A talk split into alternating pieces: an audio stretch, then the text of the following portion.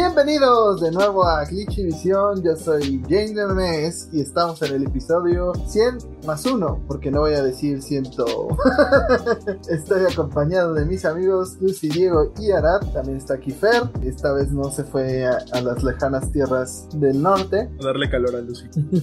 Todavía no se va con Elon Musk. ¿Cómo están amigos? ¿Qué tal su semana? Hola a todos, yo soy Diego y estoy muy feliz de estar en el mejor podcast de videojuegos del mundo mundial. Esta semana estuvo muy bien, estuvo un poco ajetreada. Lo único que jugué realmente fue Destiny porque acaba de salir la expansión Eclipse en español, se llama Lightfall. Ahí hay unos problemas, la historia de la campaña es horrible. Después de dos años de que Destiny le había estado atinando consistentemente a la historia y había estado sacando em, historias muy chidas y narrativas que sí te clavaban, volvieron a encontrar la mediocridad y fue bastante triste porque aparte es como el peor momento para encontrar la mediocridad otra vez porque la expansión que sigue en teoría es la última de la saga. Entonces, que hayan tirado la bola tan duro con la narrativa en esta expansión sí es como muy triste y muy doloroso. Y pues se llamó a cuestionamiento del equipo narrativo. Es como de, si esto fue lo que mostraron para su penúltima expansión en la saga, ¿qué van a hacer para cerrarla? Porque en, ve- en vez de resolver preguntas, nos dejaron con todavía más preguntas. Muy frustrante. Nos dejaron con más preguntas porque la respuesta es Destiny 3, perras. No, por Dios, no quiero volver a farmear todo lo que he farmeado en estas. Diego, va a 1400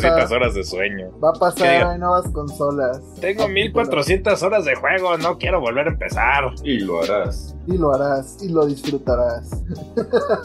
Aparte de eso, y más allá de la historia, la neta es que todo lo demás está bien chingón. O sea, todos los movimientos que hicieron en balance, las nuevas armas, la nueva subclase es súper entretenida. El juego se siente retador otra vez porque mucha gente se está quejando de "Eh, está muy fácil. Ya no, definitivamente sí se siente el reto nuevamente. Un montón de cambios que hicieron de quality of life, que la verdad es que el juego se volvió divertido otra vez. Yo ya estaba empezando a sentir como burnout después de- del año pasado.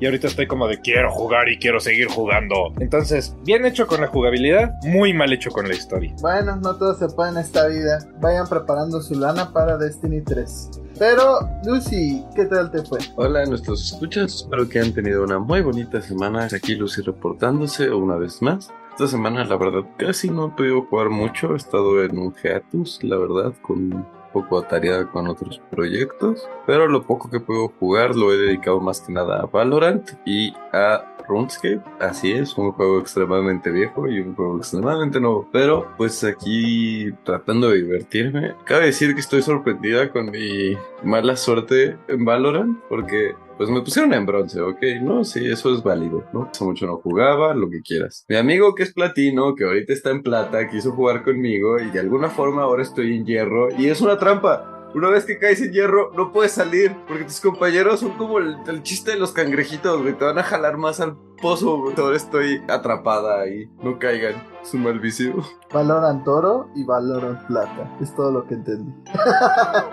Fer, ¿tú jugaste Valorant Esmeralda? No, púrpura y violeta. Estuve jugando Hogwarts Legacy. Me quedé picado. Después de 10 horas de tutorial, que son las 10 horas que dura la primera temporada, digamos así. Sí sientes como que se acaba el tutorial del juego porque como que ya no es tan obligatorio hacer ciertas misiones. Ya te abren más el mundo. Ya aprendiste la mayoría de los hechizos principales. Y la historia ya empieza a avanzar más. Las peleas con los jefes ya se vuelven un poquito más complicadas. Lo estoy jugando en el modo más difícil, entonces sí tienes que tener como que una estrategia para esquivar, moverte y combinación de combos porque hay enemigos que tienen como que escudos de diferentes colores, entonces tienes que atacarlos con el hechizo del mismo color para romper su escudo y hacer combinaciones para ir creando combos y eso que te dé como que más poder. Ahí va el juego, no lo, pondría como lo dije en, el episodio pasado como un Game of the Year, pero sí es bastante bueno. Lo único que sí me ha dejado con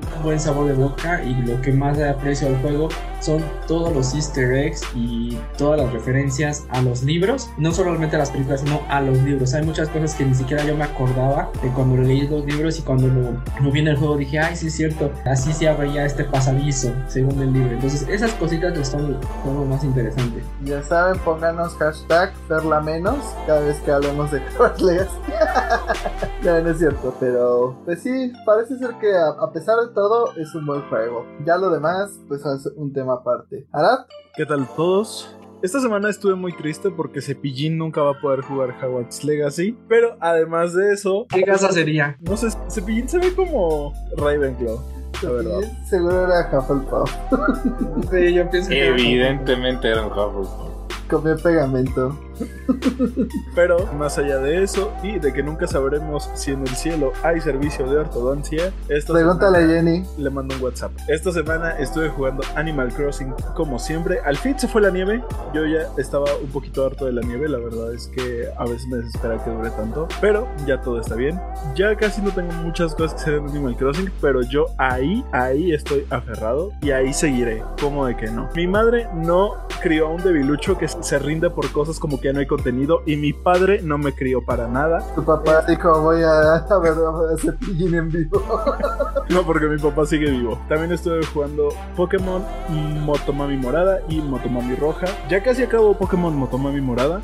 Ya voy a la liga. Me falta completar como la historia de Arven. También es una de las cosas más tristes de este mundo. Y en Pokémon. ¿Sabes qué es más triste? La canción de la gallina Cocoguagua de Cepillín.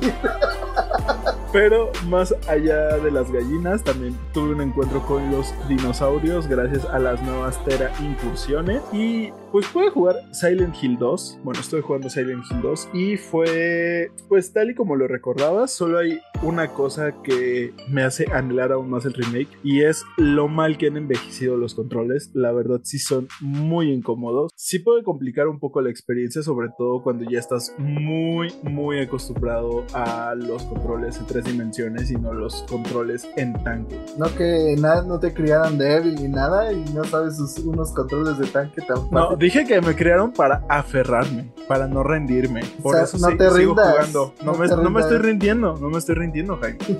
Los controles de tanque son No la me, onda. no me estoy rindiendo.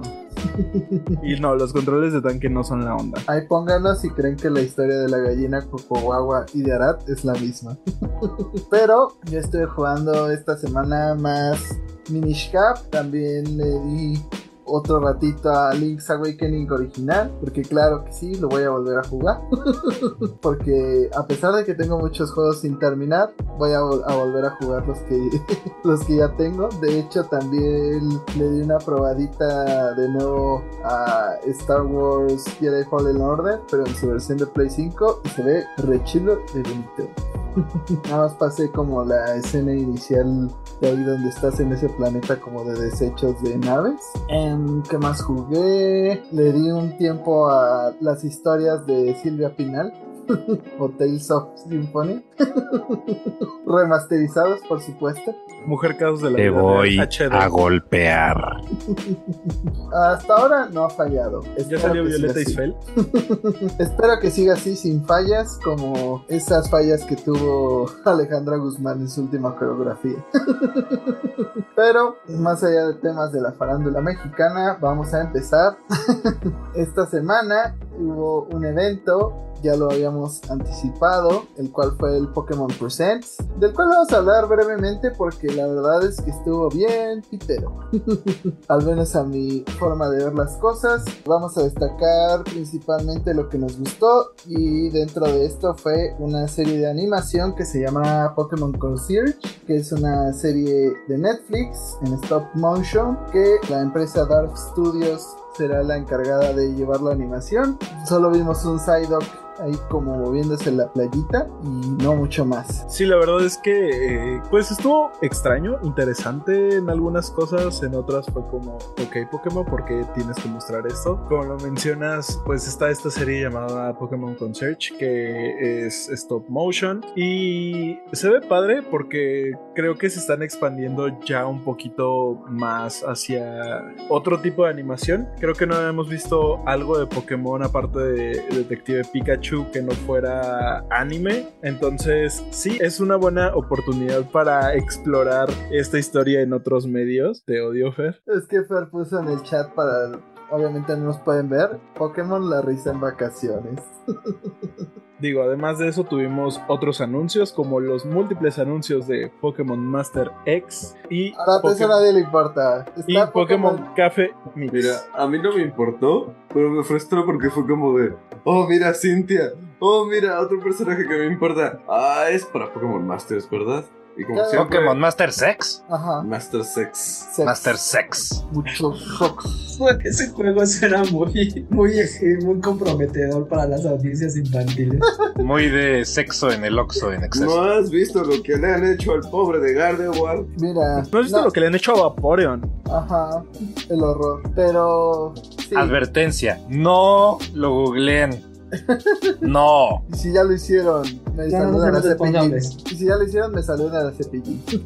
Cada vez son menos anuncios para los juegos principales. Fueron como 20 minutos de juegos de celular. Tendremos a Sasha en Pokémon Unite. eh, eventos de Pokémon Go que a nadie le importan. Van a reimprimir las cartas originales del TSG. Todo para que sigan subiendo artificialmente su precio las originales y que Logan Paul pueda salir con una carta de Charizard de, de collar. Ya basta. Pero si me quieren mandar uno de esos paquetitos vintage que van a sacar aquí, yo, yo encantada. Y revivieron Pokémon Sleep, que va a tener conectividad con Pokémon Go. Va a analizar tu sueño y va a estar disponible con el Pokémon Go Plus Plus. Y le cambiaron el logo. Antes era un Pikachu, ahora es un Snorlax. Pues sí, es lo más lógico. ¿Qué otro Pokémon duerme más que Snorlax? Muna. El King. No hay Pokémon que duerma más que Snorlax. Comala. No hay, no existe. Porque nada existe después de Canto. Comala. Gen 1 for the win. Lo que siguió, que sí nos interesa, fue el nuevo DLC que tendrá Pokémon Escarlata y Pokémon Violeta. Pero ahora cuéntanos, ¿de qué se tratan estas dos expansiones de la Área Cero? Que vendrá por partes, igual que los animes hoy día. Así es, este DLC va a venir en dos partes, va a estar dividido en dos historias. La primera que va a salir, me parece que en noviembre o... El Bueno, 18 pues, de noviembre. Chiste es que la primera parte se va a llamar La Máscara Turquesa o en inglés Steel Mask, que va a estar ubicada en otra zona, al parecer como exteriores, la zona quizá oculta de Paldea, que dentro de la breve introducción que nos dijeron se tratará de una excursión escolar. Y pues básicamente es una zona que recuerda mucho a Japón, o sea como que sí sale un poquito de esa estética europea que tiene Pokémon Scarlet y Violet y se nos mostraron algunos Pokémon que vamos a ver dentro de esta expansión que de hecho están basados en el cuento de Momotaro. Al parecer el antagonista de esta historia es un Pokémon que se asemeja a un ogro y se llama Ogerpon. Está curiosito, tiene una máscara de Jade, de ahí el nombre de esta expansión y además de ellos vimos a los Pokémon Fezandipiti, perdón, Okidogi y Munkidori que parece tendrán un rol protagonista dentro de esta historia. Son de ¿Cuál de los esos es tu tortuga? La tortuga broche. La tortuga se llama Terápagos y es del DL, de la parte 2 del DLC. Ah, no sé, pero yo vi a la tortuga y eso sé que es amor y es vida y es lo único que vale la pena en este mundo. No sé, a ¿En mí- qué DLC van a arreglar los bugs? en ninguno. Se, se supone que esto ya está arreglado entre comillas. No La verdad, la verdad es que yo no noté muchas diferencias. Se sigue viendo igual. Digo, ya no se buguea tanto al parecer en las imágenes. Pero pues la verdad no he jugado mucho desde que salieron. Y la otra, como lo menciona Lucy, hay un tercer Pokémon anunciado. Bueno, sería un quinto ya anunciado para estos DLCs. Y se trata de Terápagos, un Pokémon que va a aparecer en el segundo pase de expansión que se llama el Disco Índigo. Que al parecer eh, encontraremos una escuela nueva, o más bien seremos transferidos, enviados. La verdad es que todavía no explican cómo funciona esto, pero vamos a ser enviados a la Academia Blueberry, me parece, o Cranberry. Bueno, es una berry, es una academia que. Los Cranberries eran una serie de Nickelodeon. No lo sé, pero la academia es tiene el nombre de Mora. La Academia Thornberry. No, Cranberry, no Cranberry. Los Cranberries eran un grupo. Ah, cierto. El chiste es que seremos enviados a una academia en medio del mar, en una gran isla. Pero sí era Blueberry porque su uniforme es azulito. Y pues la historia de este segundo DLC que será lanzado, bueno, segunda fase de expansión, que será lanzado en diciembre, básicamente nos transportará a este lugar y al parecer está relacionado con este Pokémon legendario que vendría a completar el trío de la generación llamado Terápagos, que llamó la atención de los fans porque obviamente su nombre nos indica que está relacionado con el fenómeno de la teracristalización y además se pueden observar las marcas de los tipos elementales en toda su espalda. Además ya mucha gente descubrió que tiene la forma de paldea, o sea que la tortuga forma paldea. Pero hay que hacer otra aclaración, no hay información concreta de que saldrá en diciembre, solo mencionaron la fecha de invierno y el invierno puede durar hasta febrero, así que buena suerte esperando el DLC. Sale La- para el próximo Pokémon Presents. La verdad, a mí no me gustó este Pokémon Presents. Como ya mencioné anteriormente, pues cada vez son menos anuncios para los que sí jugamos los juegos de la saga principal. Cada vez son más jueguitos de celular, Pokémon Café, Pokémon quién sabe qué. Y pues hasta los diseños del primer DLC no me gustaron nada, para ser honestos. y además el maravilloso precio que esta expansión tendrá en nuestro país porque como siempre pusieron como una carnada para la gente que lo aparte que es que te darán el, el Zoroark de Hisui para tu Pokémon Violeta o Escarlata pues el precio es de 780 pesos mexicanos así que preparen su cartera A mí no me decepcionó, pero porque yo no esperaba nada. ¿dónde está rojo y azul? ¿dónde? en tu corazón y en la consola virtual de 3DS. Además de eso, igual que Fer, yo tampoco me decepcioné, pero porque no iba con expectativas altas. O sea, sabía que no íbamos a tener un gran anuncio de un juego de la saga principal, porque Violet y Scarlet salieron hace poco, no se está celebrando como un gran aniversario. Y de spin-offs, realmente no esperaba un Mystery Dungeon, me hubiera gustado, pero siento que no era el momento. Quizá lo anuncien más tarde en el año. Lo que sí me quedé con ganas de ver fue como el anuncio de Pokémon Stadium al fin para la consola virtual. La verdad sí me sacó de onda porque incluso yo llegué a creer que podría ser como un anuncio para ese mismo día. ¿De Shadow Drops? quién sabe Bueno, yo también me quedé como esperando lo del Pokémon Stadium. Todos estos jueguitos de celular, pues entiendo que no son para nosotros, pero también entiendo que si dejan uno sin algo en este tipo de celebraciones, se les va a armar un rayo, este, se les va a armar una revuelta ahí medio. Porque nunca está cool ser el fan que excluyen, ¿no? Entonces, le dan aunque sea un regalito a cada uno. Por otra parte de los Pokémon que anunciaron, tengo conflictos con el, el, el Suicune reptiliano, güey, pero al mismo tiempo lo amo. O sea, es tan feo que vuelve a ser bonito, güey. No entiendo por qué. Por eso los otros Pokémon se me hicieron muy... ¿Eh? Realmente no había mucho que, esperar. Y creo que es eso, ¿no? O sea, después de los DLCs a los que nos... Bueno, de espada y escudo, creo que todos los fans estamos viendo estos DLCs con otros ojos. Ya no esperamos gran cosa de, de, de ellos. Entonces creo que hasta es una grata sorpresa. Y esto de que te van a mandar a otra academia en uno de ellos, que es como, pues básicamente vas a tomar otro semestre de clases. Yo lo predije, ahí está, en su cara. Yo gané, todos pierden. Pero bueno. Es Pokémon, todos perdemos todo el tiempo. y mira, a mí no me preocupa que, anuncien cosas de Pokémon Go o de Pokémon Masters o demás, mientras no sea el 80% de lo que nos presentan, ¿no? Entonces es como de, pues sí, o sea, todos tuvieron algo, salvo que te guste Mystery Dungeon, ahí no tuviste nada. o que te guste Pokémon Steam, ahí tampoco tuviste nada. Pues yo lo predije también hace tiempo, que los DLC solo iban a ser malas noticias para Pokémon. Yo cuando me hice este rant de que quitaran las terceras versiones, me llamaron loco, me dijeron es que es más barato, es que conviene más. Yo no veo la competencia a la fecha, o sea, todavía hay gente que comete la estupidez de comprar dos DLCs para que no le falte absolutamente ningún Pokémon. De mí no va a estar hablando pendeja. O sea, Arad se gastó lo que se hubiera gastado en la tercera versión, pero está bien, le salió más barato en su mente, de alguna manera. Y pues es menos contenido, está más chafa, se tarda más en llegar, hay menos Pokémon, menos ideas originales. No sé qué ganamos con estos DLCs, la verdad. Si acaso que caduque nuestro juego cuando pues quite los servidores, porque pues, Nintendo va a querer verificar que puedas jugar este contenido y cuando no haya servidores no lo va a poder hacer, entonces tu juego ya caducó. Pero bueno, a la gente le gusta hoy día que todo esté conectado, que te quiten derechos al parecer. La verdad es que estaba mucho mejor cuando sacaron una tercera versión con absolutamente todo y con una historia nueva que sabíamos que llegaría en noviembre, pero no me hagan caso, ya saben.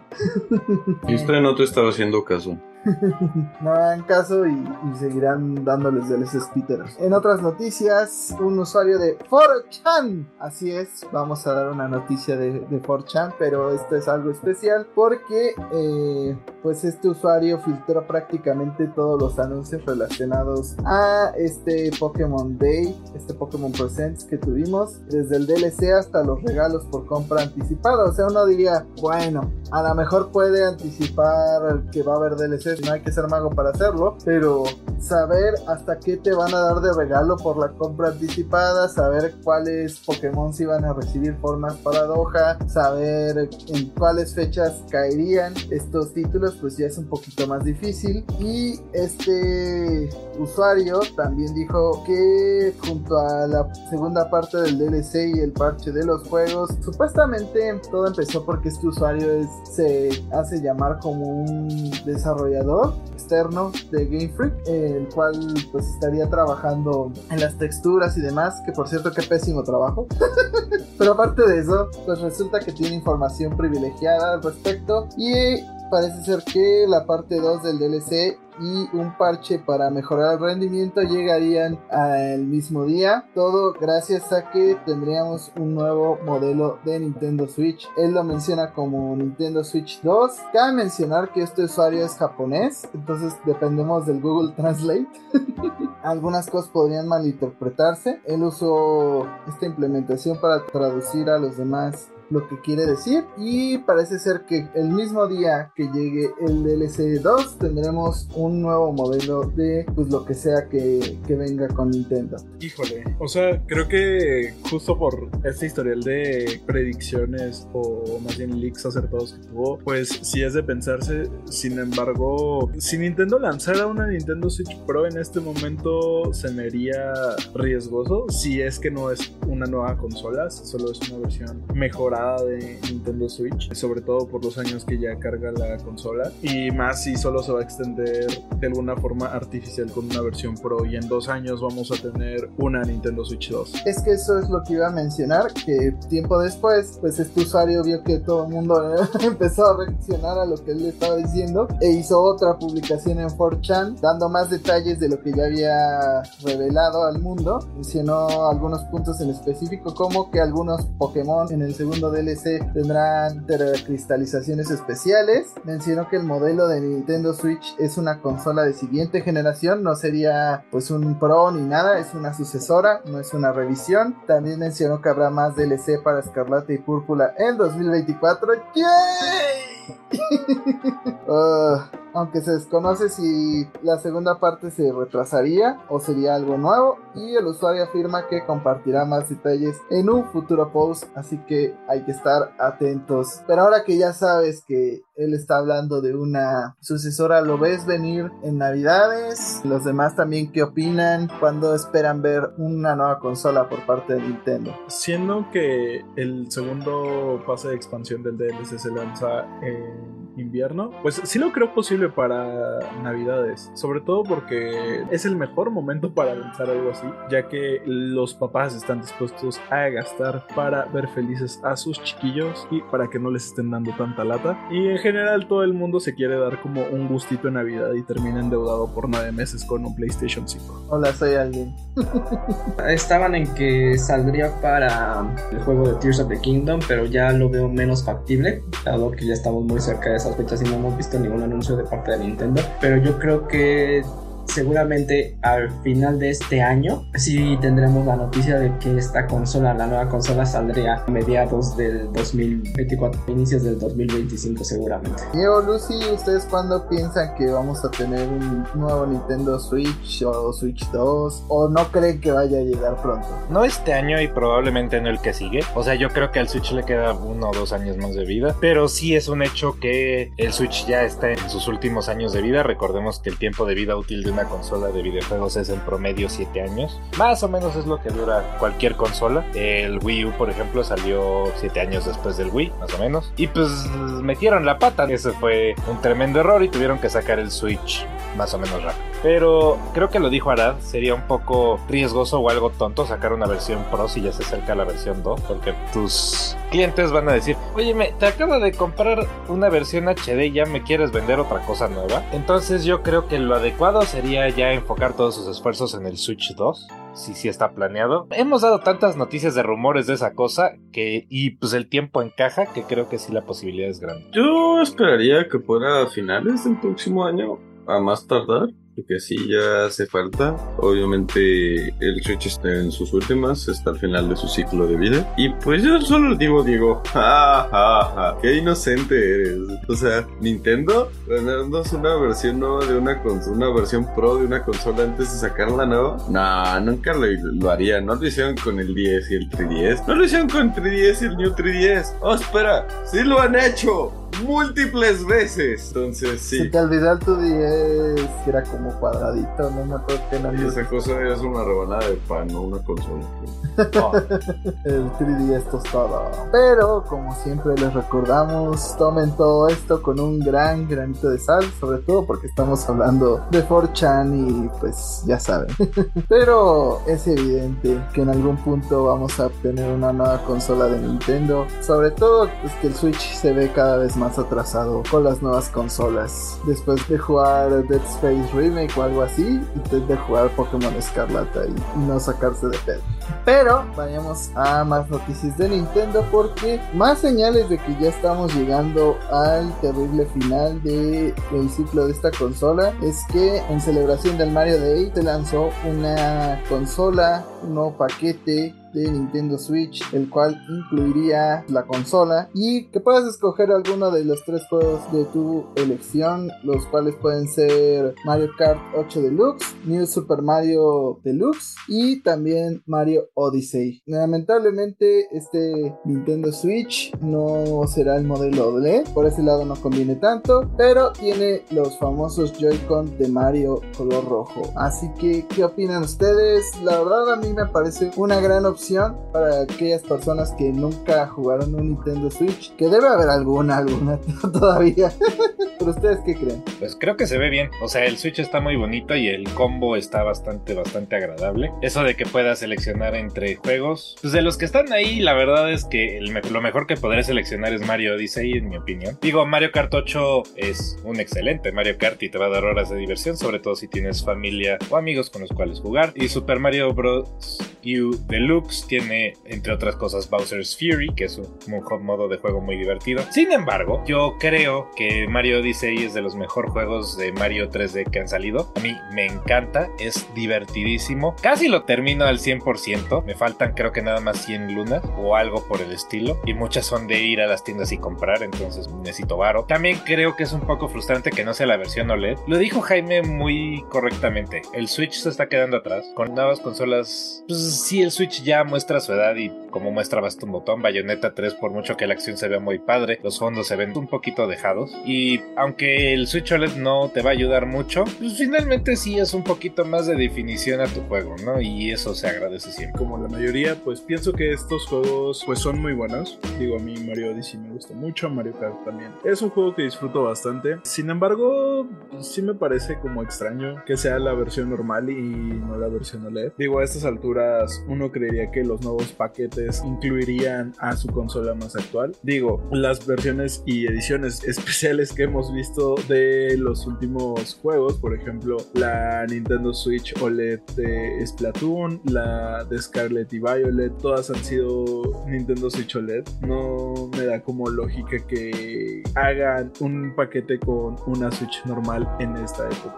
Pues es la cuestión, esto parece estrategia para terminar con un stock que les sobraba, pues es mucho más fácil solo cambiar el acabado y decir que es una edición especial o limitada, a realmente hacerlo, plan con mañana, es una estrategia para terminar de vender estos switches que tenían ahí probablemente guardados y ya después poder proceder a solo hacer OLEDs o ya cambiar la manufactura directamente a este nuevo switch del que tanto se nos ha comentado. Yo solo les daría el consejo, no escojan New Super Mario Bros. Ya existe Mario Maker. Si quieren jugar niveles 2D de Mario, mejor escojan esa opción. Cualquiera de los otros dos juegos son buenísimos, ya sea Mario Kart para pues, aquellos que juegan mucho con sus amigos o este Mario Odyssey, pues es la gran aventura que tuvo Mario en esta consola. Que por alguna razón no tuvimos Mario Odyssey 2, lo cual es un poco decepcionante. Pero bueno, hablando de Mario Kart, justamente, pues ya Nintendo también dio fechas de cuando podríamos tener el siguiente Course Pack de Mario Kart 8 Deluxe. Este llegaría el próximo 9 de marzo, o sea, sé que para cuando estén escuchando este podcast faltará poco. Y dentro de las pistas anunciadas, enseñaron que estará Amsterdam Drift, que es Mario Kart Tour, Riverside Park del Game Boy Advance, DK Summit de Nintendo Wii, Yoshi's Island, que es una nueva pista con inspiración de este juego de Super Nintendo, Bangkok Rush,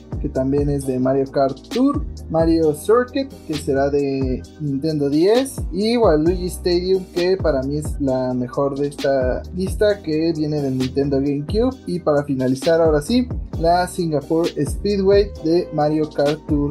Aparte de que pues ya nos habían dicho que Birdo será parte de este Course Pack. Yo la verdad, como ya dije, Waluigi Stadium no falla.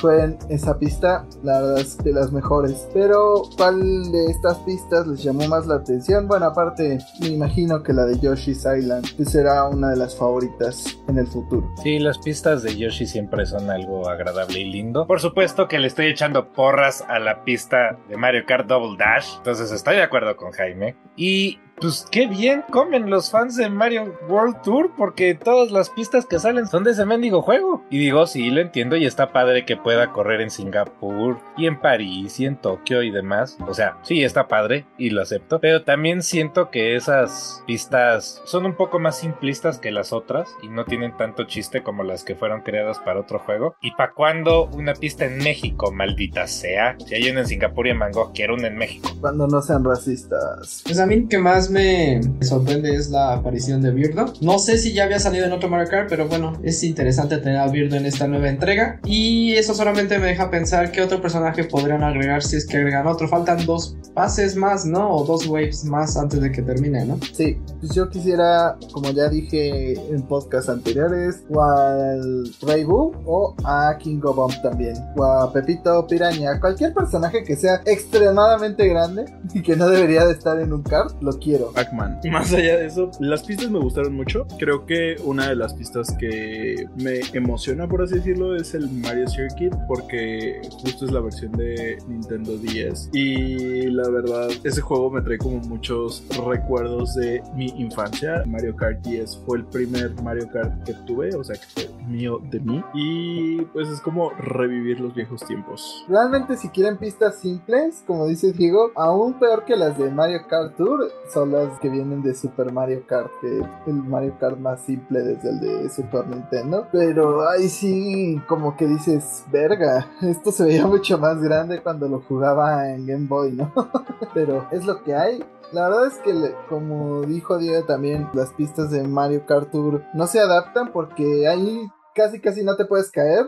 Tienes muy poco control de tu auto. Y aquí en Mario Kart normal, sobre todo si vas a 200 cc, pues vas volando, hecho la raya y pues te sueles caer. Pero pues es parte de adaptarse, conocer las nuevas pistas, ver qué atajos les ponen, cómo las adaptaron de cierta manera. El punto es que si no tienes Mario Kart 8 Deluxe en tu Switch, pues qué pena por ti porque te estás perdiendo de un juegazo aún si lo tuviste en Wii U.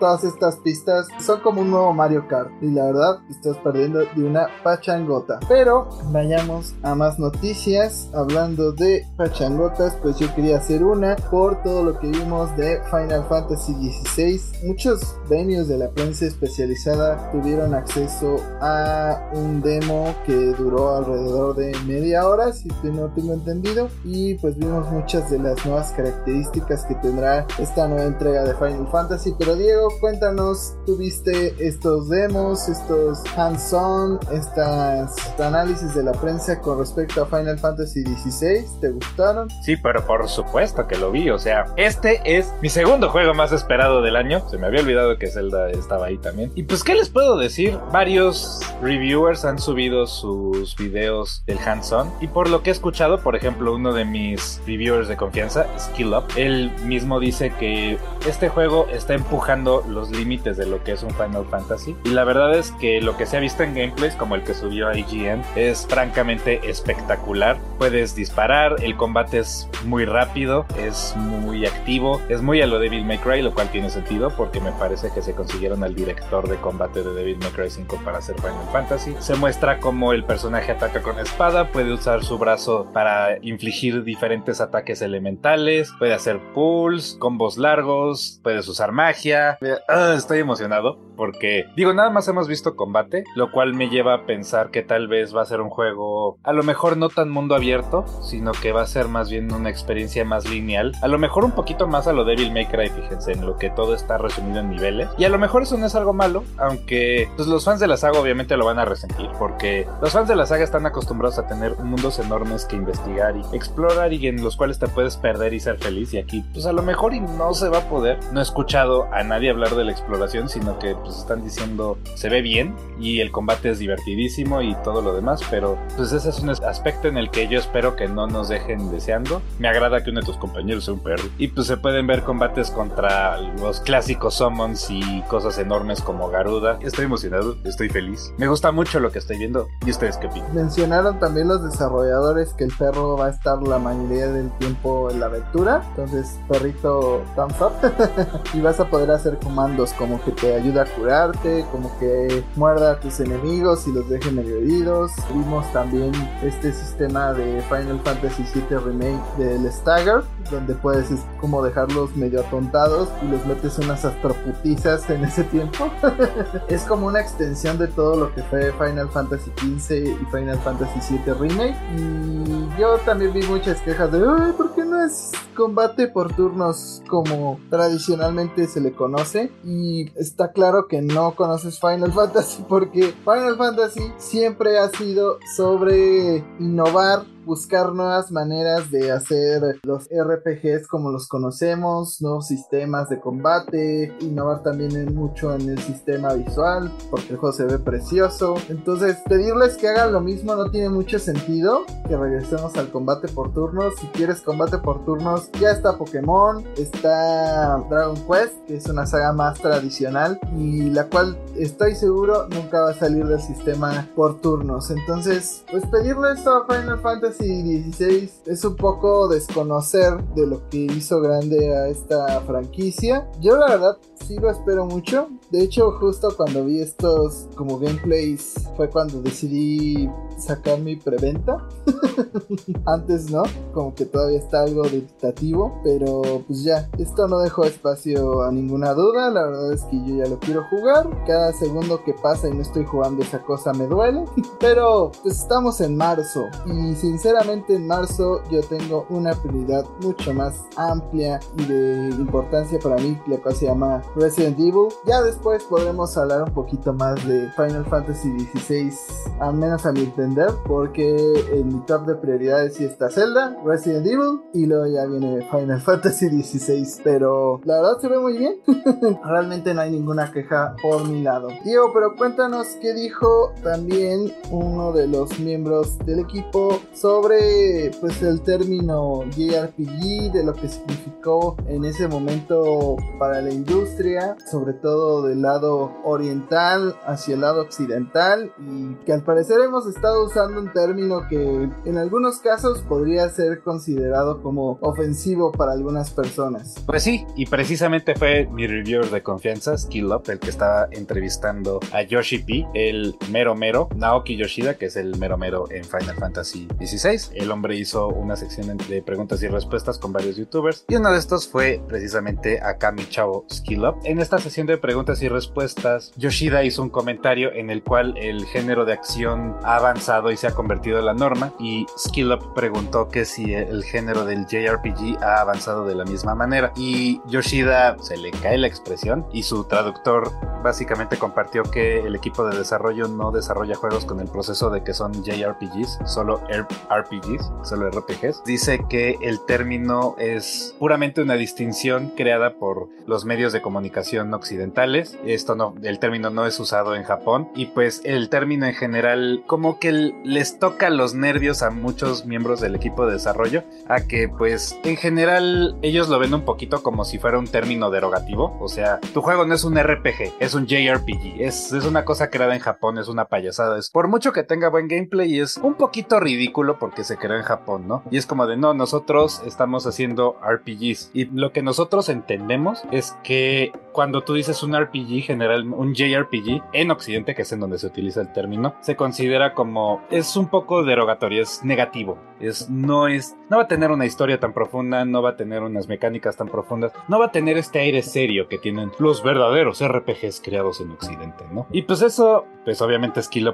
tuvo que pedir perdón y dijo perdón, no lo sabía, una disculpa. Y pues sí, este aparentemente es algo que le toca las pelotas a muchos desarrolladores japoneses. Pero ustedes qué opinan? ¿Si creen que el término de JRPG viene con pues estos toques de eh, pues no es tan bueno, no, no es tan serio como los que se hacen acá en Occidente? Nunca lo había pensado así. Siempre he visto que hay una distinción entre JRPG, pero la distinción que yo veía es que un RPG occidental se enfoca más en las mecánicas y pues un JRPG en la historia, ¿no? Se tiende a ser más cinemático. Es la distinción que yo, pues siempre he tenido, ¿no? Es, es, es personal. Pues lo como yo los diferencio principalmente. Creo que todos en la industria de los videojuegos pues, nos hemos sobreenfocado en, en clasificar las cosas. ¿Por qué? Porque el mercado está tan saturado que ya de plano necesitamos etiquetas para las etiquetas por la cantidad de juegos a los que tenemos acceso, ¿no? O sea, yo te puedo decir, ah, sí, quiero un shooter, ¿no? ¿Cuántos juegos no me van a salir si busco un shooter en Steam, ¿no? O en, en la tienda de, Xbox o de PlayStation. Entonces la gente tiende a sobreclasificar las cosas, ¿no? Y quizás está esta decisión, eh, como dicen, de, derogativa, pero personalmente yo no lo he sentido así, ¿no? Quizás tendríamos que sentar a analizarnos por la diferencia entre un RPG y un JRPG. ¿Para ustedes es menos un JRPG? Para mí era señal de que era mejor.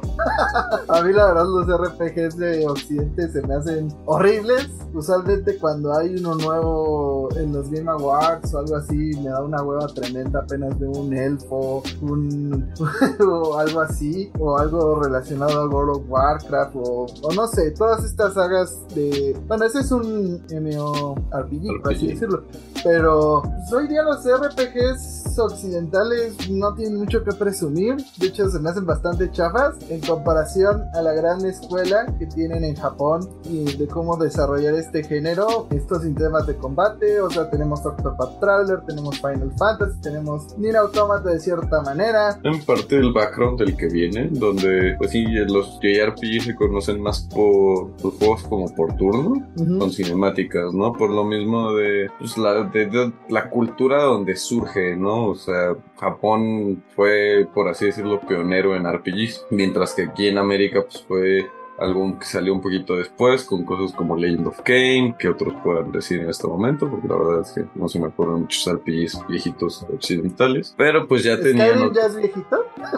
Uy, o sea, sí, pero no. Este, Bueno, pues todo lo que fue tipo calabozos y dragones, ¿no? Toda esa escuela del RPG antiguo. Pero a mí no me gusta.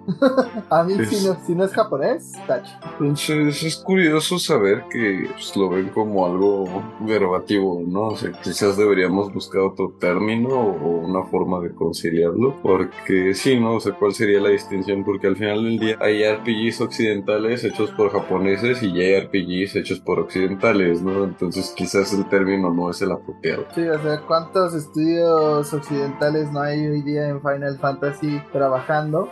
Entonces, pues de cierta manera el término pierde su relevancia cada vez más. Hay juegos que juntan la acción y el RPG como ahora God of War Ragnarok, que pues, cada armadura te daba ciertas estadísticas de cierta manera y era como lo más acercable que yo puedo pensar que hemos tenido en Occidente hacia lo que quiere hacer Final Fantasy XVI. Y era medio ridículo porque las armaduras eran como te da un stagger del 1-3% cada vez que das un golpe cargado y es como de, güey, si no es un 30%, no me menciones cuánto me aumenta. O sea, no ves el verdadero impacto de usar una armadura o la otra. Realmente puedes pasar el juego utilizando armaduras no tan cargadas, pero pues depende mucho de tu habilidad y sobre todo de qué tanto te importe hacer los retos del final. Pero sí, como que pues, cada vez pierde más sentido esto de si es RPG japonés, si es occidental. Al final de cuentas, todos son RPGs, sean por turno, sean un poco más cargados a la acción. Pues todos tienen lo que, pues cosas importantes que ofrecer. Pero hablando de RPGs tirados a la acción, hablemos de Elden Ring, el juego que fue pues nombrado juego del año en el 2022 y del cual tuvimos una noticia en específico que fue que tendrá un DLC, el cual se llama Shadow of the Earth Tree. Tenemos una imagen y no mucho más. en la imagen podemos ver el árbol que caracteriza el Ring. Algunos creen que es antes de toda la historia que vivimos dentro de Elden Ring, donde todavía no adquiere su forma brillante de la Orden Dorada, que Marika es la que sale en la portada de este DLC, y otros ¿Y quién? La reina Marika. ¡Marica! la reina Marika. Por ahí vi un post chistoso sobre Radagon y Marika, pero no voy a spoiler. El punto es que, y otras personas piensan que es posterior a que quemas el árbol, y esta figura es Miquela, hijo de Mari. pero, ¿ustedes qué opinan? ¿Piensan que nos van a llevar al pasado como suele pasar en Dark Souls y otros DLCs de Miyazaki? Y sobre todo, ¿creen que lo podamos encontrar en los primeros días? Porque usualmente son difíciles de hallar los puntos donde empiezan estos DLCs. Pues eso espero. Elden Ring es como uno de estos juegos que tiene una historia bien fija y te explican. Y ahora este personaje fue para allá y se casó con este y se folló a aquel y traicionó a su mujer y, y luego se tiró un dragón, qué sé yo, ¿no? Y luego dejó que se lo comiera una víbora. Entonces, definitivamente estaría interesante que el DLC tuviera lugar en la época dorada de las tierras intermedias. Me choca cómo suena en español. Tiznado, tiznado. El Tishnado. Entonces quiero ver las aventuras del Tiznado en las tierras intermedias en el pasado. Pero ya en serio, ¿Sabes Sí, cómo creo se que es- el Dunk Eater? el traga mierda, no lo sé. Zampa. Zampaeses. El Champaeses, me encanta. Está padrísimo. Está muy guay ese nombre. No, la neta no. Pobre personaje, le pusieron el nombre más culero posible. ¿Qué digo? El personaje es un, el peor culero posible, pero de cualquier manera, no importa. El chiste es que me encantaría. También me encantaría si de repente dicen hay una isla al oeste de la costa y hay otro Airtree que se está quemando o que se está pudriendo. El punto es que quiero más el del ring, ¿ok? Quiero seguir jugando el maldito juego. Lo adoré. Quiero descubrir más lugares. Quiero conseguir más armas. Quiero patear el trasero de más jefes y quiero que más jefes me pateen el trasero a mí. Ya demen. Seguramente será lo segundo porque los DLC suelen ser más difíciles que el juego original. Fer, vamos a chongolear, ¿sí o no? ¿Jalas o te pandeas? Obviamente, justamente en el episodio pasado decía que no me habían dado ganas de regresar a las tierras intermedias con el DLC de pero este DLC, luego luego dije, sí, en cuanto salga lo voy a comprar, vamos a chongolear y seguramente regresaré a explorar todo el mundo hasta encontrar en dónde carajos inicia el DLC. Seguramente todos abriremos tutorial de YouTube. ¿A quién engañamos? Así de, el DLC que ya pagaste empieza aquí. Pero sí, yo también quiero volver. La verdad es que no me dieron nada de ganas de jugar el Game Plus o una segunda partida. Primero porque fueron 160 y tantas horas. O sea, sé que no van a ser las mismas porque obviamente ya conozco algunas cosas. Pero nunca acabo mis juegos. Ya parece que me voy a meter otras 160 horas. No, entonces el DLC para mí está bien por ahora y espero que haya más cosas para el de Rick porque ya tienen una base instalada de pues, 20 millones de copias entonces seguramente pueden hacer cosas muy interesantes más allá de el puto coliseo que nos dieron en aquel momento que la verdad pues no o sea al menos que seas muy fan del PvP pues no tenía mucho sentido pero para cambiar radicalmente de temática vamos sobre más rumores más especulaciones de qué podría traernos el nuevo título de Konami Silent Hill F. Arad, ¿es F de, de foca o de qué es? Es F de malditos fanboys. F F de de, feo de foca. F de finalmente lo hicieron. Esta semana se hizo una pregunta a los fans, que esta vino por parte del director del próximo juego de Silent Hill, Silent Hill y en su Twitter hizo la pregunta al aire de qué creen que significa la F en Silent Hill F, quien lo compartió es Al Yang, director de esta historia, y pues muchas personas comentaron que la F al estar en minúscula podría referirse a la música, o sea, a F por algo que tiene que ver con notas musicales. También hay quienes lo relacionan incluso con Silent Hills, este juego cancelado de Guillermo del Toro y Hideo Kojima, debido a que la F inglés antiguo se pronuncia casi como S. Entonces, pues tiene una fonética similar y mucha gente cree que podría ser Silent Hills. Silent Hill. No creo que sea Silent Hill, pero Es de Fosfo Fosfo. es Silent Hill, Mariana Rodríguez. Pues Pero- algunas personas dirían que es F de familia, pero todos sabemos que es F de fuck. Pero, ¿ustedes qué creen a qué se refiere esta F? Que va a salir Toreto y va a decir familia. Aunque digan que soy. Según yo, tiene que ver con Flower. Si algo nos mostró el fregado tráiler, F de fregado tráiler, es que había un montón de flores. Entonces, esa F va por Flower, yo siento. Esas flores que corrompen y corroen y le dan en la madre a la gente, esas van a ser importantes a la historia. Algo me dice. Y por tanto, ahí se va a basar el Silent Hill. Va a salir Miley Cyrus a cantar Flowers a la mitad del juego. Espero que no. Y el verdadero infierno es su relación con. con Liam Hemsworth. Esa relación claramente era el infierno para los dos. Pues más para Miley Cyrus. El tipo era horrible, pero no estamos aquí en. Eh, pues por lo que yo vi, no estaban hechos el uno para el otro y ya. Pero esto no es un podcast de chismes, este es un podcast de videojuegos. A donde yo vi, el que puso el cuerno fue él. 27 veces. Pero ese no es el punto. Antes de que tocara el piso. Si Pero- se movía, él le daba. Pero ese no es el punto. Muchos fans empezaron a contestar, incluso de forma haciendo chistes, diciendo que se trataba de Silent Hill. Fortnite, que era una de las más comentadas, incluso Silent Hill, Florida, porque todos sabemos que si hay un lugar cercano al infierno en este mundo, probablemente es Florida. Pues mira, viven muchos viejecitos retirados en la Florida, entonces. de que están cerca del infierno. sí lo están. De que están cerca de conocer a Cepillín. Están a seis pasos. Pero ahora cuéntanos de una vez de la película de Silent Hill. Así es, también hubo noticias sobre la próxima película de la saga que se va a llamar Return to Silent Hill, que va a ser dirigida por Christoph Gans, quien fue el director de la primera entrega para cine ya hace 15 años y causó mucho revuelo esta sinopsis filtrada, ya que hubo quienes se sacaron de onda porque aparentemente va a haber eh, cambios dentro de la trama. Se supone que hasta ahora aparte de la filtración de la sinopsis, se filtró quién podría ser el actor que daría vida a James Sunderland, siendo el actor Jeremy Irving, quien le daría la vida a este afligido hombre. Ha hecho películas como Mamma Mía. y Caballo de Afligido man. Ha hecho películas como Mamma Mía y Caballo de Guerra. Y pues la sinopsis básicamente dice que, empujado por las sombras de su pasado, James Sunderland regresa a Silent Hill para encontrar a su amor perdido, Mary Crane.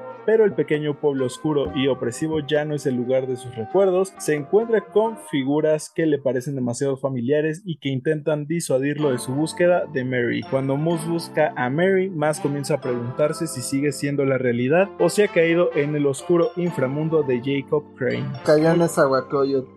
Muchos fans se sacaron pues de onda por el nombre de Jacob Crane, ya que pues no es un personaje que existe en los juegos y también por ahí comenzaron a surgir algunas teorías. Muchos creen que tiene que ver con la Director's Cut de Silent Hill 2. El chiste es que esta edición hay una historia extra que nos narra un poco de la historia de María antes de que lleguemos a Silent Hill, entonces creen que podría tener que ver un poco con ello. Y pues también con la parte de las sectas, ¿no? Ya que si se conecta a la historia de Silent Hill 2, la película, en este caso Return to Silent Hill, con las películas anteriores, se trata mucho el tema de los cultos religiosos y creen que este personaje de Jacob podría ser un cultista o el líder del culto y hay quienes están quejando ya por los cambios en la historia. Pues también solo le quiero recordar a los fans de Silent Hill 2 que pues así que digas, hay mucha historia para una película en la parte de los pasillos que es donde más te toma el tiempo. Pues no, creo que se puede construir una gran historia con el background de los personajes y claro, adaptar un videojuego de este estilo a cine pues toma muchos más recursos y también una adaptación más difícil que otro tipo de juegos. Todos los rumores y todos estos pequeños detalles que, están saliendo a la luz, yo siento que el proyecto está en buenas manos y realmente es bueno que tengamos una película de Silent Hill en puerta. ¿Hace cuánto tiempo que tuvimos las primeras películas? Hay opiniones controversiales al respecto, pero si de las pocas historias de videojuegos que se merecen una buena adaptación, una de ellas es Silent Hill. Entonces yo sí le tengo esperanzas y esperemos que no la rieguen. Y digo, siempre no importa que tanto te bases en tu material base, pues va a haber cambios en la historia, porque tienes que adaptar ciertas cosas, quieras que no, ¿no? O sea, la industria de Hollywood ya está acostumbrada a seguir ciertas tendencias y pues si es necesario las adapta a su conveniencia, ¿no? Y pues sí, la historia es muy buena, siento que está, puede ser una gran película, entonces habrá que esperar, pero me agrada la dirección que está tomando. Esperemos que no acabe como las múltiples adaptaciones de Resident Evil, porque si ese es el caso, pobrecito Silent Mira, solo mantén a Mila Jovovich alejada de todo el proyecto y todo estará bien. Y a su marido. Sobre todo a su marido. Pues yo creo que sí, la historia está en buenas manos. Al final de cuentas, Christoph Gans hizo un buen trabajo adaptando Silent Hill 1 a cine. Sí cambió bastantes cosas, pero se entiende también la parte de... Entonces, ya tuvimos Silent Hill Revelations en 2012 y esa sí es una película de la que nadie se quiere acordar. Entonces creo que solo podemos mejorar. Qué raro, en el cine sí empezaron por el 1, como si eso fuera algo que, que no se tiene que hacer. Jaime, es la película de Silent Hill 1 salió en 2006. Y no necesita un remake. Qué raro. Toma. Cuando No salió en el solamente cine, estás equivocado, eres estúpido. De hecho, cuando salió en el cine, se relanzaron los cuatro primeros juegos. y no necesitaron un remake. Claramente sí, porque viene el remake del 2. No era necesario. Nintendo va a estrenar la película de Mario y está sacando las colecciones de los juegos de Mario. Nintendo olvida el aniversario de sus mascotas, güey. Mira que nos dieron el aniversario de Metroid. Nada.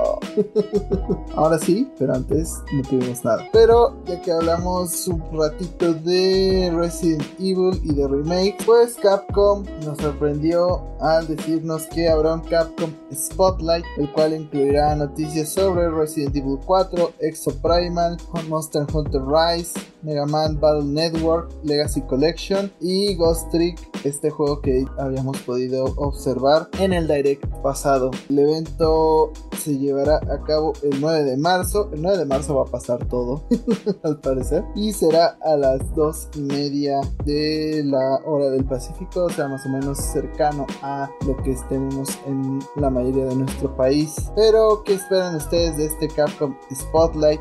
Yo, como gran fan de Resident Evil, solo espero una cosa y solo estaré feliz con una cosa. Denme el maldito demo de Resident Evil 4. Yo estoy esperando con muchas ganas esas noticias de Exo Primal. No, obviamente no. Quiero Resident Evil 4. Por supuesto que quiero demo de Resident Evil 4 y lo quiero ahorita. Ahora, lo quiero ayer. Denme una pinche lanzagranadas para chingarme ese pinche gigante, que creo que así se llamaba, el gigante. La originalidad no era su clave. A huevo. Recuerda que el, ese como Wolverine ciego se llamaba El Garrador. El Garrador, de eso sí me acuerdo. Tengo cierto nivel de curiosidad al la colección de Battle Networks, pero seamos francos, el show es de Resident Evil. Bueno, como soy la única aquí que realmente le vale mucho Resident Evil, sí, o sea, el juego está bonito, pero hay otras cosas aquí de las cuales hablar. Número uno, Mega Man Battle Collection, me emociona mucho, especial ver si van a, cómo van a agregar las funciones en línea. Y pues me interesa mucho lo de Monster Hunter Rise, son noticias, no sabemos qué va a ser, como sabemos ya está el DLC y pues Monster Hunter no tiene a sacar más de un DLC por juego, así que a mí algo que me gustaría ver sería que agregaran crossplay para la gente que lo tiene en Switch y la gente que lo compró en Steam, porque pues sí me duele no poder jugar con mis amigos. Capcom, por favor, déjame, te lo pido. Y pues bueno, ya podemos regresar a su, a, su programación habitual de Resident Evil y también cabe mencionar que ya salió la versión de otras consolas de Monster Hunter Rise. Entonces podría ser que pongan crossplay entre plataformas. Aunque conociendo a Sony seguramente serán los únicos que se opongan porque son mis hijos de puta. Pero pues, ojalá sea crossplay para que más gente pueda acabar de jugar Monster Hunter Rise. A mí también me emociona la colección de Mega Man Battle Network. Esperaría que pues sí que salga. O sea, realmente no espero mucho de esta colección. Salvo que anunciaran que también van a ser los Star Fox, los de 10.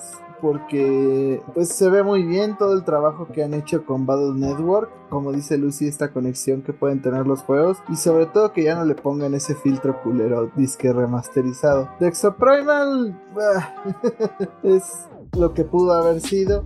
Yo quería un Dino Crisis y me dieron Exoprimal. Eh, Yo solo espero que el Mega Man Battle Network no esté en 1800 pesos con revendedores porque no lo han sacado en México en su fecha de lanzamiento, como otros juegos. esto no es Digimon, Arat. Aquí sí, aquí sí hay releases decentes. Pues mira, viendo que todavía no hay preventa en Amazon México, pero en Estados Unidos sí, dudoso. Pues mira, cuando salió la Legacy Collection de Mega Man Zero, también se tardaron en publicarla y al fin y al cabo acabó saliendo a un precio relativamente razonable. Entonces quiero pensar sobre todo con los esfuerzos que está haciendo Capcom en Latinoamérica, que hasta ya tenemos cuenta de Capcom Latam. Por cierto, pues ahí si quieres personas que hablen de Capcom, Capcom Latam, aquí estamos. aquí tienes un gran fan de Capcom, pero yo pienso que por lo mismo, pues sí va a haber un release oficial de Capcom en nuestro país. Pero hablando de, de más remasterizaciones, pasemos a Metroid Prime porque justamente también tuvo un problema de stock.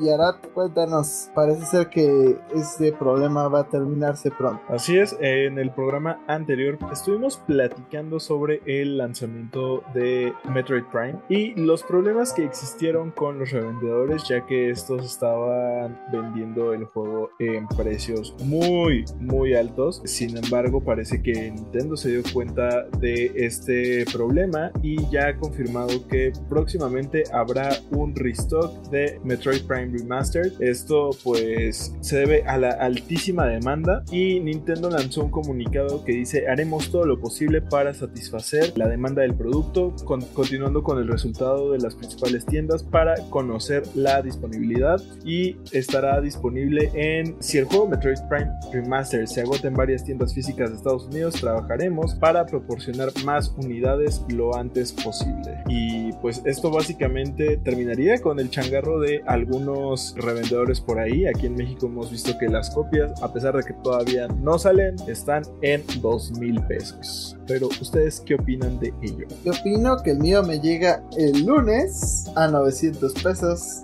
y eso me hace muy feliz.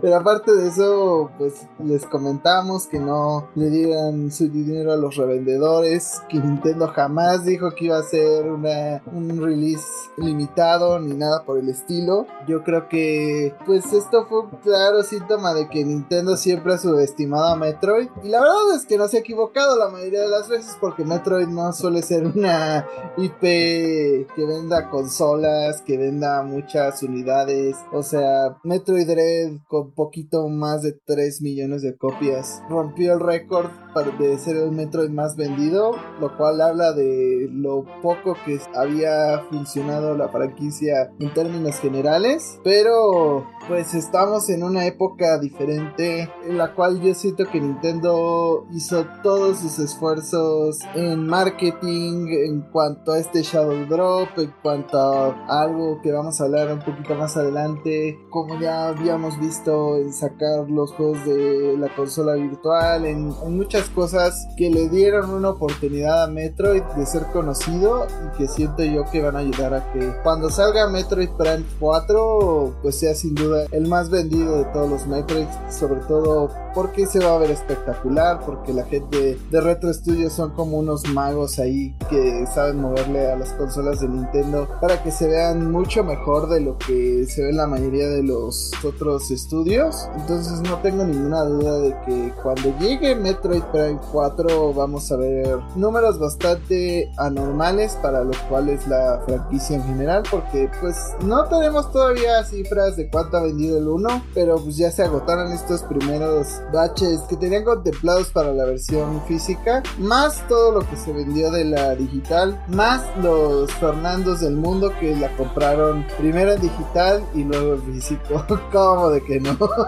Entonces, pues compren Metroid, vale la pena es una gran IP y en este podcast no vamos a dejar de recomendárselos, pero hablando de estos esfuerzos, también Nintendo anunció que el próximo 9 de marzo llegará a nuestras vidas Metroid Fusion para el servicio de Nintendo Switch Online por parte de...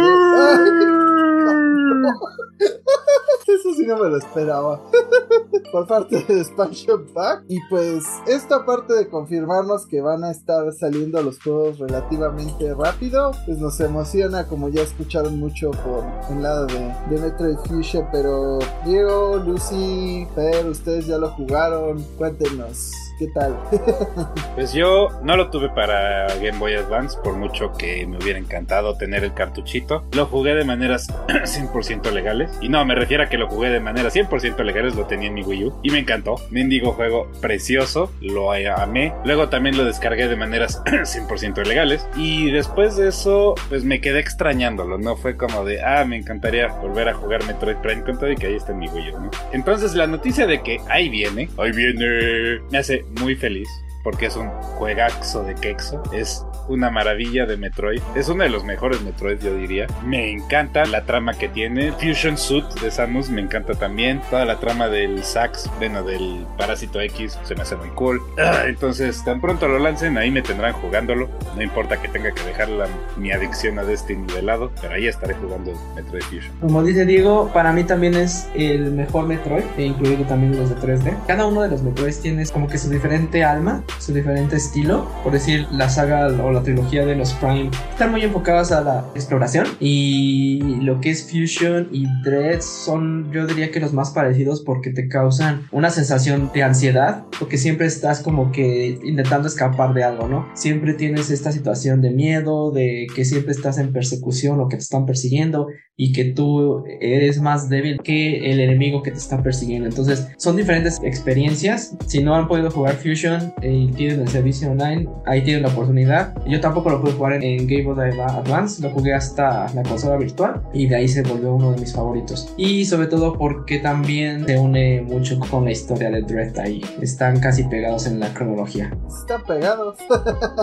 Uno es el 4, el otro el 5. Yo intentando dar spoilers y pues es que ahí lo- cuando anunciaron Metroid Dread, literal pusieron Metroid 5, entonces entonces si les gustó Dread y no entendieron muchas de las cosas en el resumen que dan de Dread, pues fue en Metroid Fusion. Yo seguramente lo haré por primera vez. Diego, por ahí y me- te gustará.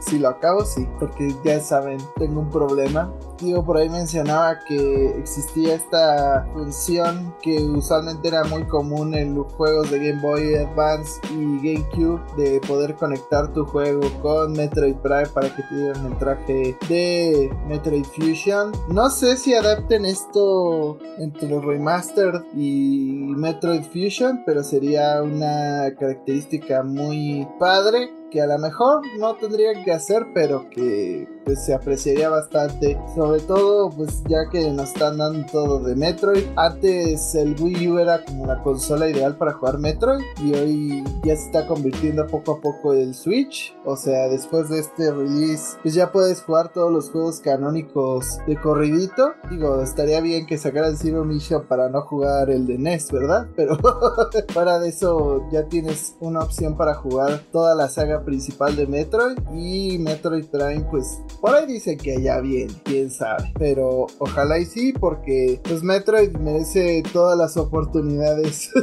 que le puedan surgir para conseguir el éxito. Solamente un comentario ahí extra es que extrañamente antes de toda esta ola de anuncios de Metroid, porque antes de que supiéramos del remaster y que iban a estar estos juegos de la consola virtual, bueno, bueno del servicio online, justamente unas dos, tres semanas antes de todos esto- estos anuncios, la tienda de Nintendo en Nueva York se inundó de artículos de Metroid. Cosa rara, porque es bien difícil encontrar productos de Metroid en las tiendas de Nintendo. Y bueno, seguramente ya tenían planeado este lanzamiento y este hit. Ya que mencionaste que de repente Metroid no vende mucho, a mí se me hace la cosa más extraña e irónica que Metroid no sea una de las sagas más vendidas en la historia, porque hasta generó su propio maldito subgénero. Es más, el subgénero hasta lleva su nombre, Metroidvania. ¿Por qué demonios la gente no ve que sale un Metroid, el generador de este maldito género, y se emocionan y vuelan todos de los estantes? ¿Qué es lo que pasó con Metroid Prime Remaster? Gracias a Dios, qué bueno que voló de los estantes, pero debería pasar con todos los Metroids. Que a pesar de que nosotros somos fans, es un género que no es tan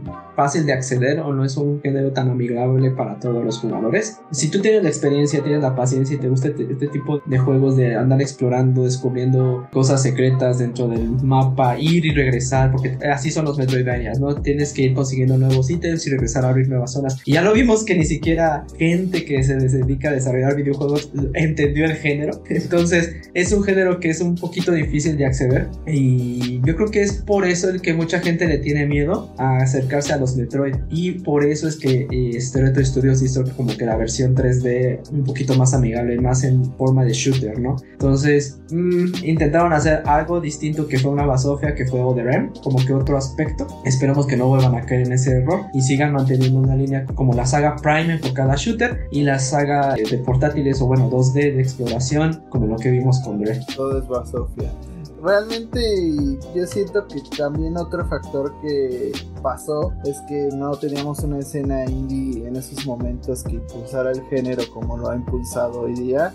Hoy tenemos Hollow Knight, otro tipo de juegos de ese estilo que fueron impulsados por pues todo lo que vemos hoy en Nintendo Switch, o sea, en ese momento en el Wii U y en el Switch vimos como el empuje más fuerte de, juegos indie. Todavía no tenemos Silksong, algún día no despierten a la abuela todavía diciéndole que Silksong sale en, en verano, pero pues algún día llegará y pues todos estos juegos ya tienen un público más grande. Yo creo que eso también influyó en que Dreads fuera el, el juego más vendido de Metroid a la fecha y creo que no vamos a volver a sus números afortunadamente de Metroid, pero pues hasta Castlevania tampoco es como un- una super franquicia que vendía juegos así a diestra y siniestra, o sea, Symphony of the Night que es el mejor Castlevania habido y por haber y uno de los mejores juegos de la historia, no vendió bien en el PlayStation 1, que era una consola con muchos usuarios, entonces quiere decir que el género en aquel entonces no funcionaba muy bien. Pero lo que tampoco le salió bien fue a Sony su estrategia que tomó para conservar Call of Duty. Ya tiró la muñeca varias veces. Ahora está poniendo excusas raras para no soltar información. Pero Fer, ¿por qué no nos ayudas un poquito con lo que Sony pues no quiso entregar? Y principalmente las razones que dio para no hacerlo. Ya saben, en nuestra querida sección de chismes de lavadero de Activision Blizzard y Sony y Microsoft justamente salió a la luz dentro de este caso es que el juez de la FTC concedió eh, a Sony el limitar el periodo de tiempo de los documentos proporcionados ya que Sony estaba mencionando de que los documentos que solicitaba Microsoft para analizar en el juicio eran de muchos años y no hacían sentido. Entonces la FTC le dijo, ok, nada más comparte los documentos que tengas donde vengan incluidos información de exclusividad de juegos desde el primero de enero hasta la fecha. Cosa que Sony no le gustó, pero tuvo que dar su mano a torcer. Y mientras Microsoft dijo que la información que PlayStation daba a la defensa del juicio del FTC en agosto no era totalmente válida y no ayudaba a toda la información, que no contenía todos los datos, a lo que Sony contestó que la información que ellos tenían totalmente los documentos es que estaba en japonés y posiblemente iba a ser complicada traducirla o que iba a ser difícil que todos los que estaban en la audiencia del juicio lo entendieran. Cosa que es bastante cagada, da mucha risa si es que esto fue las aseveraciones de Sony. Pero bueno, realmente es solamente que decirle a Sony, ya vete a dormir, ya deja de estar peleando esta situación. Se van a llevar este Call of Duty, Activision Blizzard se va a quedar con Microsoft lo más posible. Solamente estás dándole más información o le estás dando más razones a la FTC y a la Comisión también de Europa para que vean que Microsoft realmente está dando todo para que el juicio se dé y tú nada más estás poniendo trabas, ¿no? Lo único que queda aquí es por ver es que una vez que entreguen estos documentos, lo interesante va a ser en qué prácticas ha caído o no ha caído tanto Sony como Microsoft que, que, sean no éticas en cuanto a la limitación de exclusivos o lanzamientos de third parties en cada una de sus consolas, ¿no? No sé que ustedes qué piensen si veamos algo de estas situaciones o veamos alguno de estos escándalos próximamente. ¿Qué pienso? Pues que seguramente van a salir los tratos por debajo de la mesa, acaricia tu rodilla de Sony, en los cuales limita pues las posibilidades para que Xbox pueda tener juegos como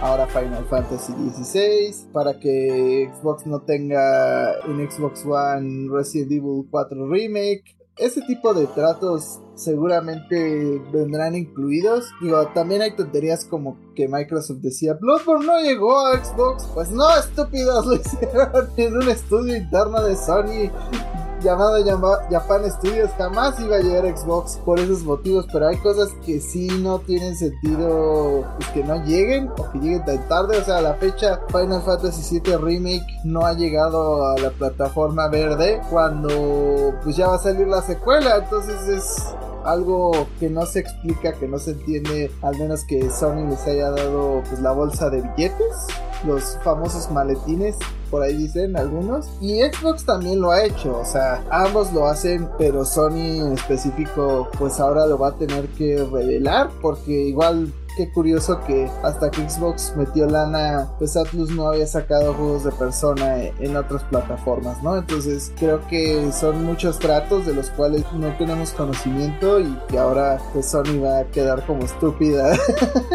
frente al ojo público, pero no sé si alguien más tenga algo que decir. Lo que pasa aquí es que también Microsoft se o sea, el pleito es primordialmente por Call of Duty, ¿no? Call of Duty es la IP de Activision Blizzard que más varo le hace a Sony. Microsoft ya se comprometió a que Call of Duty va a llegar a las consolas de Sony. O sea, ellos ya dijeron, no importa que nosotros compremos la compañía, los juegos van a seguir saliendo. O sea, yo lo he dicho muchas veces, les conviene, es mucho varo también para ellos. Y se extendieron a 15 años y se extendieron a 15 años. Pero lo que va a pasar es que con tantos trabas de Sony, Microsoft se va a ver más reunente a, darles más IPs, ¿no? O sea que en cualquier momento pudieran llegar a sacar un juego y es como de esta sí va a ser exclusiva para Microsoft. Sony se puede ir a chingar a su madre y la vamos a lanzar en Nintendo. ¿Cómo la ven, hijos de perro? O sea, que la única consola que se quede sin este juego desarrollado por Microsoft sea Sony. Entonces, si no, lo, lo que está haciendo Sony es que se está ganando la muy mala voluntad de Microsoft. Y la neta es que, pues, es pleito de compañías, no nadie tiene la razón, pero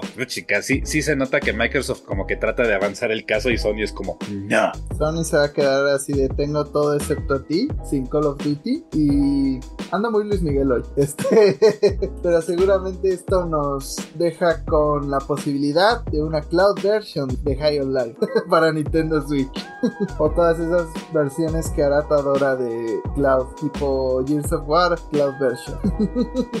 no va a pasar, pero es interesante saber que puede llegar a Nintendo Switch. Seguramente si hay un Cuphead 12 in the works, pues Nintendo Switch lo tendrá en los primeros días. Rush en Nintendo Switch? Sí lo veo posible. Sí, o sea, es un juego que la verdad no se ve tan demandante. Entonces creo que por ahí un estudio que adapta estos juegos a Nintendo Switch bien lo podría dejar pues listo.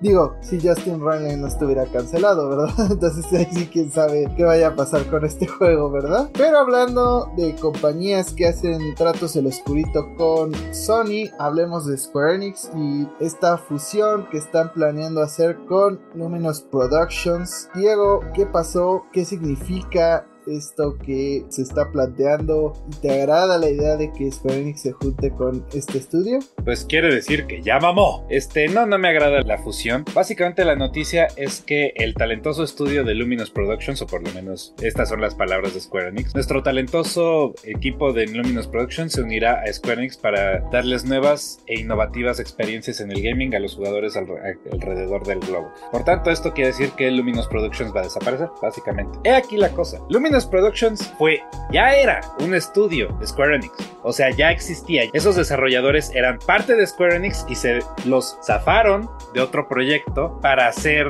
Luminous Productions, que son los que crearon Forspoken.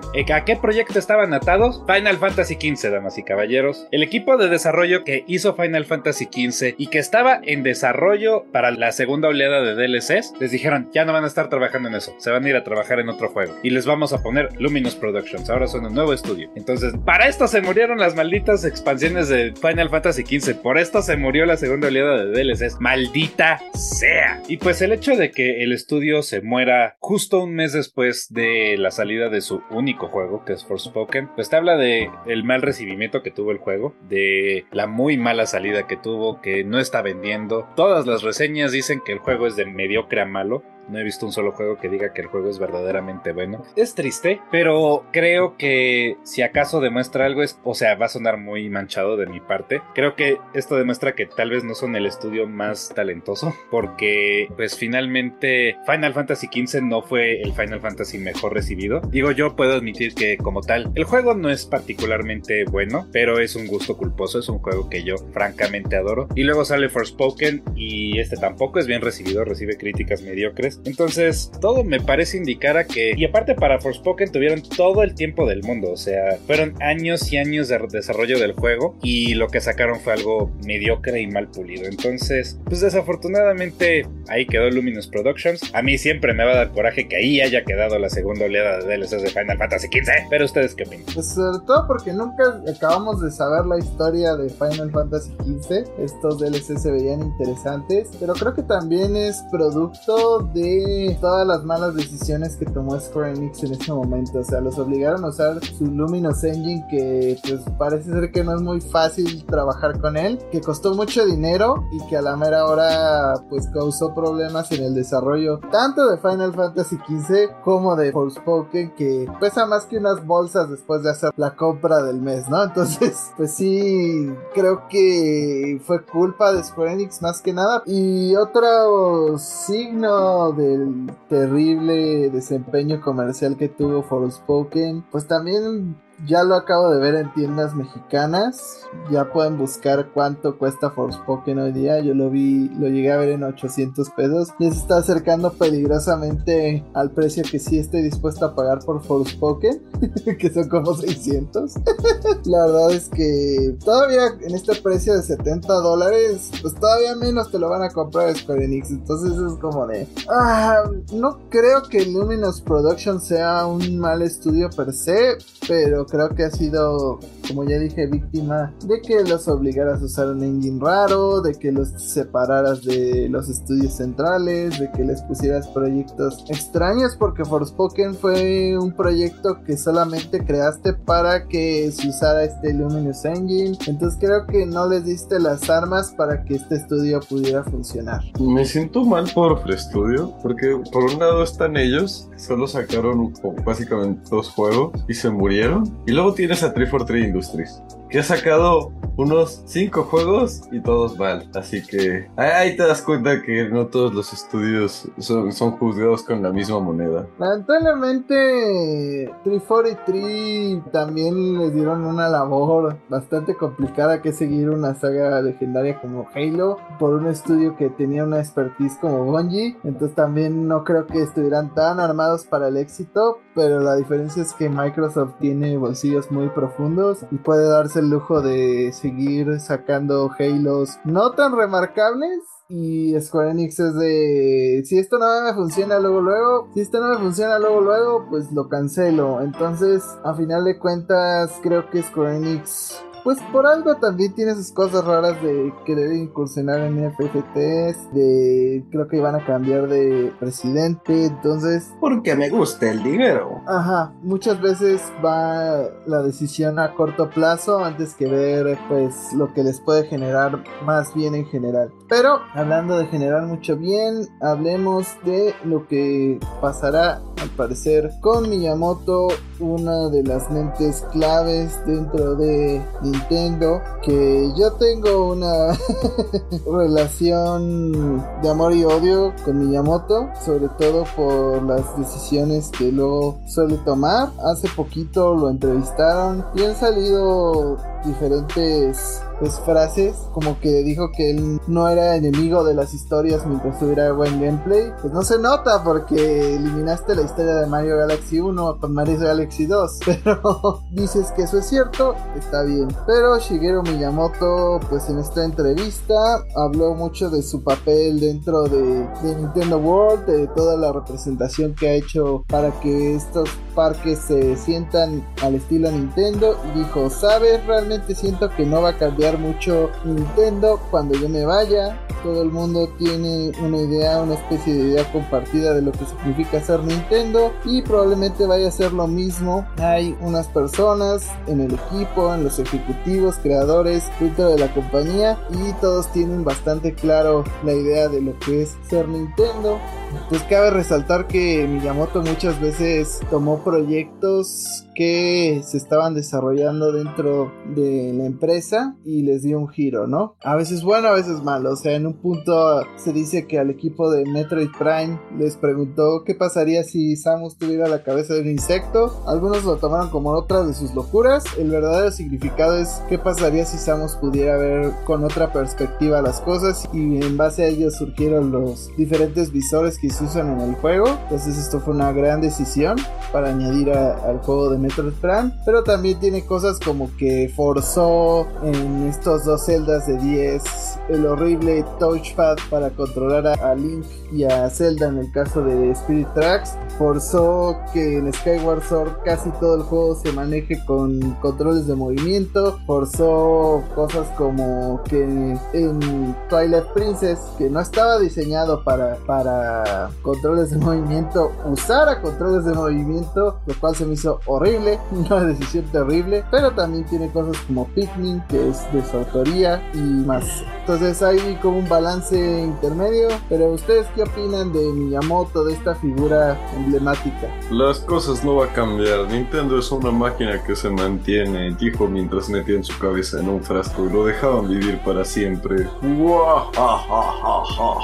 Sí, o sea, yo creo que Miyamoto es de esas figuras que como ese mito que hay de que Walt Disney tiene su cerebro congelado, seguramente dirán algunas personas de que ahí tienen el cerebro de Miyamoto guardado o algo así, o que es un androide, pero no sé. ¿Ustedes piensan que sí hay mucha diferencia de que Miyamoto siga en la empresa o no? ¿Fer? Yo pienso que sí hay que darle su lugar porque realmente fue un parteaguas en la historia de los videojuegos. Eh, gracias a él tenemos muchos de los éxitos que somos fanáticos hasta en este momento y gracias también a esos juegos es que la industria ha crecido tanto, pero también llega un punto donde tanta innovación o que uno va perdiendo la creatividad, ¿no? No quiero decir que sus últimos juegos hayan sido totalmente una basofia, pero como dices, sí hay decisiones que hay que cuestionar. Yo pienso que al momento ahorita Nintendo ya no basa todos sus éxitos en las opiniones de Miyamoto. Ya ha permeado a los equipos, ya les ha compartido visiones creativas y por lo tanto ya vemos muchos juegos que ya son muy independientes en los que ya él tiene casi nula participación o muy poca participación y se siguen sintiendo como juegos que pertenecen a algo que podría haber hecho Miyamoto. Entonces, como yo como él bien dice, yo creo que no va a haber mucho cambio porque Nintendo ya absorbió la esencia de lo que es Miyamoto y seguramente vamos a seguir viendo eso. Pero también por el otro lado, también me gustaría ver que con el tiempo salga otro creativo y que traiga también cosas innovadoras que nos enseñe otras historias nuevas o que redefina cómo vemos y jugamos Mario, Metroid Zelda, etcétera, ¿no? Eso también me gustaría ver. Pues ya lo dijeron ustedes, es una figura con sus altas y sus bajas. Altas porque finalmente la mente creativa sí es. Sí es como la mente maestra, él creó a Link, él creó a Samus también me parece y también creó a Mario. Pero también bajas porque una de las cosas que más se me explicaron en la maestría es que el cambio requiere propósito, porque el cambio por el cambio o la innovación por la innovación te va a traer, pues te va a poner un freno porque la gente no va a saber qué hacer. Y Miyamoto era de esas personas que a ratos era como de les voy a traer innovación y cambios a la de a huevo, sin un propósito o una visión clara y como resultado tenemos cosas como Star Fox Zero, ¿no? Entonces, Nintendo no va a cambiar mucho cuando él se vaya. Pues espero que ese tipo de malas ya se vayan acabando poco a poco. Que a alguien se le ocurra, oigan, ¿qué pasa si hacemos un Star Fox? Y ya, ¿no? Y adivina qué, eso va a vender muy bien y la gente va a ser muy feliz. O sea, no todo requiere cambio, no todo requiere innovación. Ese es el problema con Miyamoto, que de repente es como de, no, esto tiene que ser creativo. No, güey, relájate un chingo a rato seguir. O sea, es bueno, pero requieres una visión más allá de nada más poner cambio, porque sí. Pues como esta idea de que no pueden sacar un F0 hasta que no tengan una gran idea de cómo cambia F0. La gente ni conoce F0 hoy día. O sea, ¿cuánta gente en la vida ha jugado F0? Porque se quedó atrapada en el GameCube. Entonces, pues ya de plano sería bueno que aunque no innove tanto el nuevo F0, pues lo puedan crear para que los que no tuvieron esa oportunidad de jugarlo lo hagan, ¿no? Y pues yo creo que como todas las personas, mientras más fue avanzando en edad Miyamoto, pues también sus ideas se fueron convirtiendo más tercas y tal vez un poco menos pensadas, menos aconsejables y creo que los, las mismas personas dentro de Nintendo han sabido a qué hacer caso y a qué no, sobre todo desde la época del Wii U, que fue así de pongamos esta maldita tableta a la fuerza en todos nuestros juegos, tenga sentido o no. Y pues a veces no hay que hacer esos saltos cuánticos de una cosa a la otra, ¿no? Como ahorita nosotros no queremos otra cosa de controles raros o un switch que controles con la mente o que le toques la pantalla y todo sea táctil, no sé. Yo quiero que mi Nintendo Switch 2 tenga air fryer. que tenga productor de música, no sé. que tenga app de citas. Pero, o sea, tal vez no necesitamos eso, tal vez solo que traiga grinder y listo.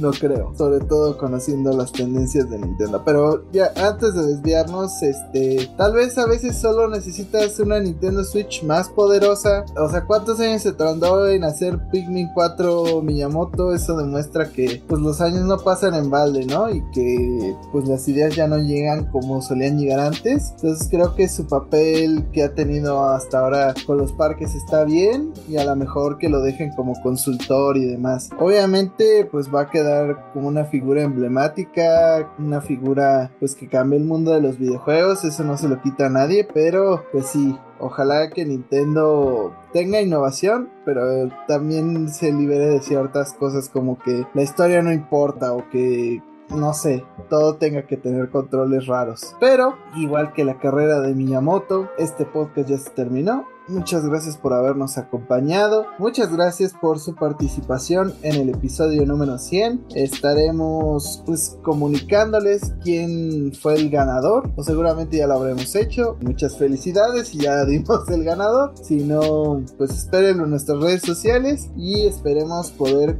continuar con este bonito podcast de videojuegos. Pero amigos, sus redes. A mí me pueden encontrar como Lucis KSK en Twitter y en Instagram. Ahí los espero para que me cuenten por qué perdieron la rifa.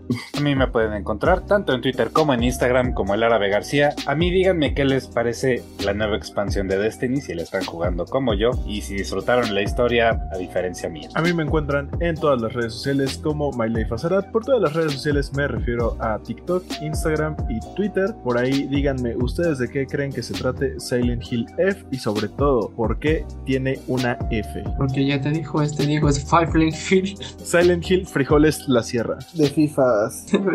Exactamente, Garan, ese, es- ese es el juego. Quiero contar como el guion bajo Fercho MX en Twitter e Instagram. Y a mí, díganme si ya están jugando Metroid Fusion y si les parece increíble o no. Recuerden que la manera más tonta en la que pudieron haber perdido la rifa es no haber participado. Entonces pongan atención para las diferentes dinámicas que podamos tener o sugerencias que nos quieran dar para más programas. A mí me pueden encontrar como Jaime Higuera 100 en Instagram, como arroba bajo en Twitter, como Jaime Higuera en Facebook y creo que ya de todas las redes. a mí díganme si les gustó lo que seguramente nos van a dar, que es el demo de Resident Evil 4 y cuál es el juego que más esperan para este año. Nos vemos en la siguiente ocasión. Hasta la próxima.